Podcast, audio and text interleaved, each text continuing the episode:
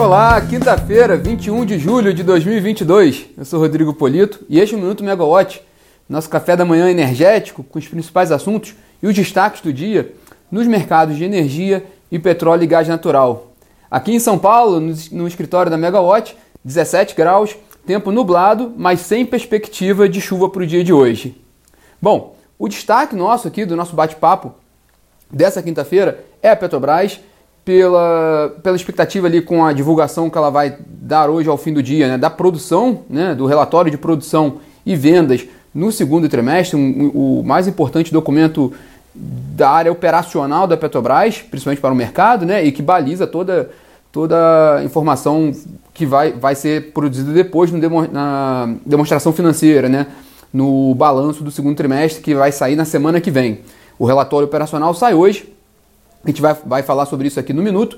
Vamos falar também sobre a expectativa ali de, de a nova a, a postura do governo de dobrar a aposta com relação ao Conselho de Administração da Petrobras e insistir né, na, na chapa que ele indicou para o Conselho, incluindo dois nomes que estão na, na, na estrutura federal e que tinham sido rejeitados pelo comitê interno da Petrobras e falar de outros assuntos do dia também desta quinta-feira, que está bem movimentada. Bom, só com uma atualização rápida sobre o dia de ontem, né? As ações da Eletrobras fecharam com uma ligeira alta, principalmente as ações ordinárias, com 0,3% de alta, após a expectativa, né, de acordo com jornais, de que o Wilson Ferreira Júnior possa assumir né, a presidência da, da empresa né, daqui a algum, alguns meses, né? Por causa, ele anunciou sua saída, sua intenção de deixar a presidência da Vibra e ele ficou na Eletrobras durante bastante tempo, né? foi, foi responsável pela reestruturação da companhia e deixou ela preparada ali para a privatização. Os mercados, os jornais estão, estão cotando ele como novo presidente da Eletrobras. É, isso teve uma reação no mercado e também agora falta aguardar né, a Assembleia Geral Extraordinária da Eletrobras, a primeira como empresa privada, privada no dia 5 de agosto para a definição do conselho, e aí sim, após essa definição do conselho, que vai ter um desfecho de fato sobre o comando da companhia de energia elétrica, a maior companhia de energia elétrica do país, agora privada, né? Mas vamos falar sobre o dia de hoje, na agenda de hoje, né? Começando pela VEG, né? A fabricante de motores elétricos e turbinas eólicas VEG realiza hoje às 11 horas da manhã teleconferência com analistas e investidores para comentar o resultado do segundo trimestre, né? É, a companhia teve um lucro de quase um bilhão de reais, foram, foi 913 milhões de reais, que foi, foi uma queda né, de 19% em relação ao resultado de igual período do ano passado, mas ela, essa queda ocorreu porque o segundo trimestre de 2021 teve como base ali um efeito contábil grande daqueles créditos fiscais extraordinários referentes à exclusão do ICMS da base de PiscoFins, né? Isso teve um efeito bom para o resultado no ano passado, fez uma base mais forte. Aí, na comparação, o lucro desse ano da, da VEG caiu um pouco. Mas o resultado operacional da empresa foi muito bom. E aí, a própria empresa destaca né, que esses resultados do segundo trimestre desse ano confirmaram as expectativas de melhora na demanda por produtos e serviços e também de gradual recuperação de dificuldades do cenário macroeconômico no Brasil e no exterior. Também vai ser interessante assistir essa, essa teleconferência também, porque a VEG pode dar uma, uma visão também do segundo semestre, né, que tem se tornado mais desafiador por causa da, da, dos efeitos da inflação também da guerra entre a Rússia e a Ucrânia nas cadeias produtivas. Né? Então é importante um, um, um player grande da indústria se manifestando sobre esse, sobre esse sentido. Então é importante ver qual vai ser a visão da companhia. Né? Hoje também, no fim do dia, aí foi a gente mencionou na abertura do nosso bate-papo, a Petrobras divulga o relatório de produção e vendas do segundo trimestre. Né? Os dados preliminares coletados pela Agência Nacional do Petróleo, Gás Natural e Biocombustíveis, ANP, indicam que a Petrobras deve divulgar uma queda da produção no segundo trimestre desse ano em relação ao segundo trimestre do ano passado, quase de 5%.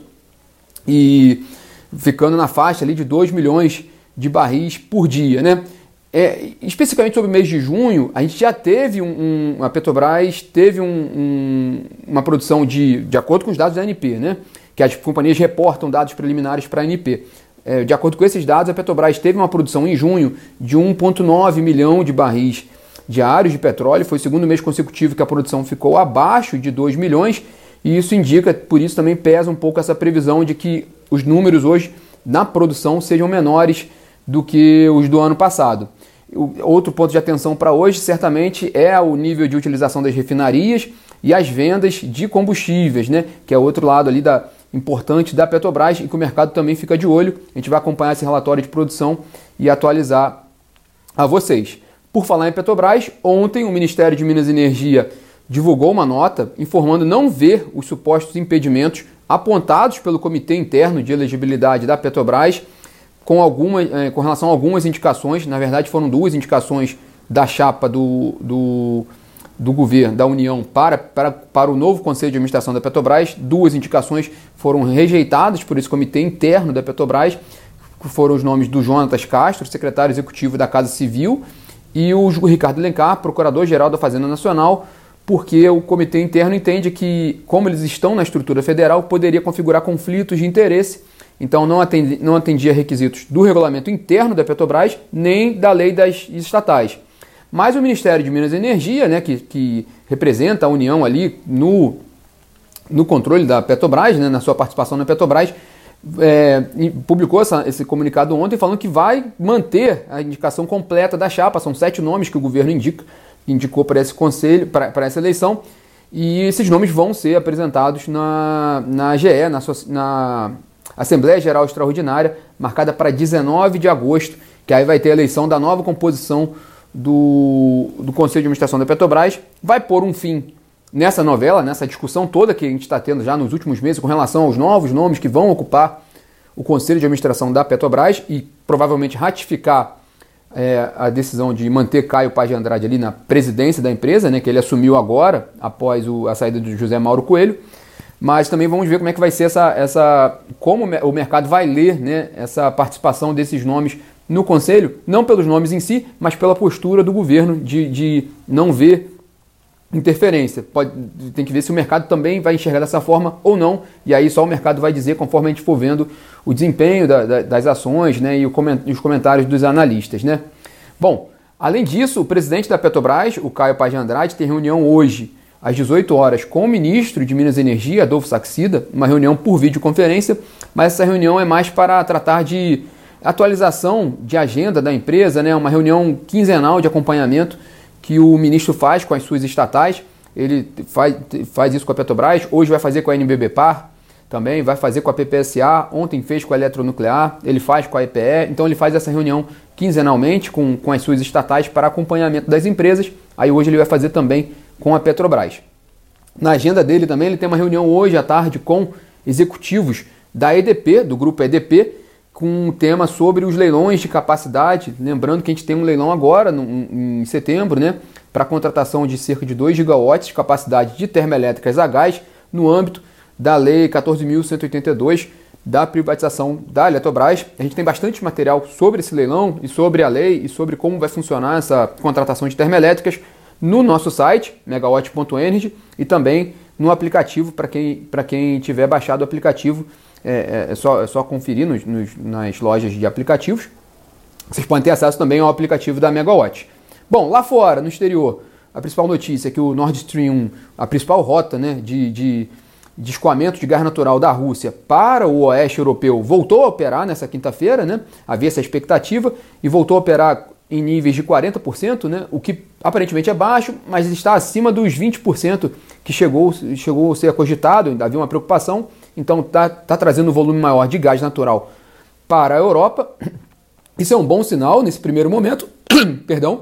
Por outro lado, o governo russo ele elevou o tom do discurso com relação à guerra na Ucrânia, né? e mantendo ali uma postura de, de assumir territórios ucranianos, o que distancia cada vez mais um desfecho desse episódio, infelizmente, né? e também os seus impactos geopolíticos e para os mercados. Né? Outro ponto também que, que, que agrava a situação internacional hoje foi a renúncia do primeiro-ministro italiano, Mário Draghi, né? depois de um. Ele perdeu muito apoio político. Foi a segunda vez que ele renunciou. Na primeira conseguiram segurá-lo no cargo, mas agora ele, ele perdeu muito apoio político e ele não é, apresentou hoje cedo sua renúncia. E vai haver uma mudança agora, né? Agora é questão de tempo para a, a definição do substituto. O fato é que isso também causa uma turbulência numa das maiores economias da Europa, né, a terceira maior economia da Europa. Então a gente pode ver impactos no mercado internacional hoje, né? Por exemplo, pelo lado do petróleo Brent, né, o petróleo referência até para Petrobras, é, a última vez que a gente viu agora há pouco, estava recuando 4,4%, na casa de 102 dólares o barril. Lembrando que ontem já fechou em queda né, de 0,34%, né, ontem estava com quase 107 dólares o barril do Brent, mesmo com a notícia de, de uma redução né, do, dos estoques também, é, dos estoques nos Estados Unidos, né, divulgados ontem pelo governo norte-americano.